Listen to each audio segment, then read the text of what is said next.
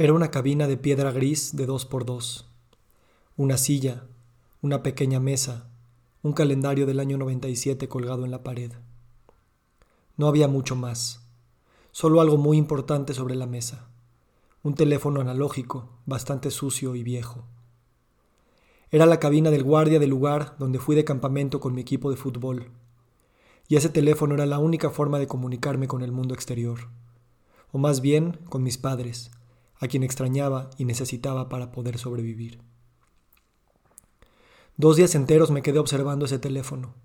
Lo vigilaba fijamente invocando su timbrado. Mis padres me avisaban la hora que iban a llamar, y yo inventaba cualquier pretexto al entrenador para irme a esperar una, o tal vez desde tres horas antes de la hora esperada. No tenía nada que decirles a mis padres, solo escuchar su voz. Tal vez pedirles, sin hacerlo, que vengan por mí, que me lleven a casa, no puedo respirar. Mi padre no podía ver mis pupilas dilatadas, pero las oía en mi voz. Así que se subió a su coche y manejó dos horas para estar conmigo. La voz y las palabras tienen un límite. Hace unos días pasé yo también por mi hija a casa de su mejor amigo. Eran las 10.30 de la noche y sonó el teléfono. Papá, ven por mí. Me duele la cabeza. Yo escuchaba sus pupilas dilatadas. La psicóloga de la escuela dice que E está en la edad donde los miedos se vuelven reales. No es solo la narizona bruja de Blancanieves que envenena la manzana. No es solo el lobo que te va a comer. Es saber que los padres de tus amigos se divorciaron. Es saber que los hermanos de tu familia se murieron. Es saber, no, es sentir que tus padres no van a estar ahí siempre. Como los de Harry Potter, a quien empezamos a leer en voz alta, y ahora no solo es una historia de ficción, sino su papá explicándole que sí. Harry creció sin papás. Antes, y tal vez aún así sigue pasando con sus hermanas pequeñas, le daba miedo por Harry. Ahora le da miedo por sí misma, porque aunque nadie lo diga directamente, esta es la condición, esta es la materia trágica de la que está hecho todo lo que conoce. Para mí fueron Titanic, Face Off, la leyenda del jinete sin cabeza y enterrado vivo. Los barcos sí se hunden y las historias de amor se acaban de forma abrupta y fría. Los malos se hacen pasar por buenos y literalmente se cambian la cara. Los hombres viven sin cabeza y matan por ello, y muchos vivimos enterrados vivos. La ficción revela lo que la realidad esconde. Por eso es más fuerte aún cuando tu padre es el que te cuenta el cuento y te va explicando ciertas cosas que apenas medio entiende. Realmente no importa si hay unicornios o no, las emociones, la pérdida, es real para los magos y los moguls. Yo tampoco me podía dormir solo. Yo también necesitaba la puerta totalmente abierta y la luz prendida.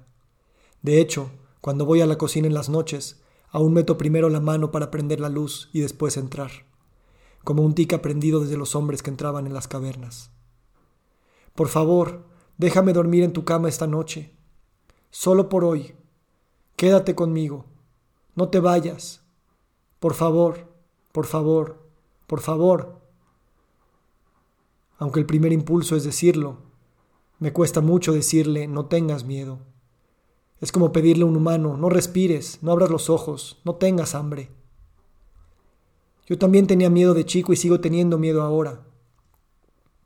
¿Cómo transmitirle esto dándole seguridad sin mentirle? Tal vez evocar a mi padre que manejó dos horas porque la voz y las palabras tienen su límite. Quisiera esperar más años para entrar en estos temas, porque sigo pensando que algún día estaré más preparado. Quisiera que mi hija tenga unos añitos más de inocencia sin el miedo existencial de la vida. Pero, como las películas, las muertes y los divorcios, una vez que los ves, se quedan para siempre.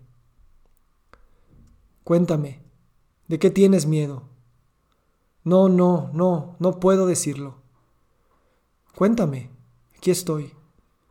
No, no, no, es algo horrible que no quiero decir. Dilo por favor, aquí estoy. Sus miedos. Que se divorcien mis papás, que alguien entre a la casa, que se mueren mis papás, que roben a mis hermanas. Mis miedos. Quedarme sin dinero, que me dé cáncer, que le dé cáncer a mi esposa o a alguna de mis hijas, que me roben mi vida. Ella a sus ocho y yo a mis treinta y ocho le tememos a lo mismo. La soledad y la muerte. La pérdida de lo que más queremos.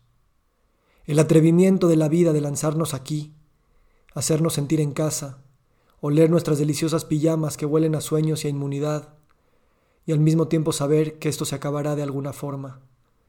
En cualquier momento comernos una manzana envenenada, detrás de cada puerta, un lobo que nos comerá. Por lo menos quitémonos el miedo de decir los miedos por miedo a que se cumplan. Lo harán. Quitémonos la vergüenza de que alguien más sepa que tenemos miedo. Lo saben. Chiquita linda, aunque a veces me confundo y no sé si estás haciendo berrinche, o bien tu cognición, pupilas y respiración han sido secuestradas por la emoción más primordial. A veces te grito porque yo también tengo miedo, o estoy cansado, o siento que gritando es la única forma de sacarte del trance.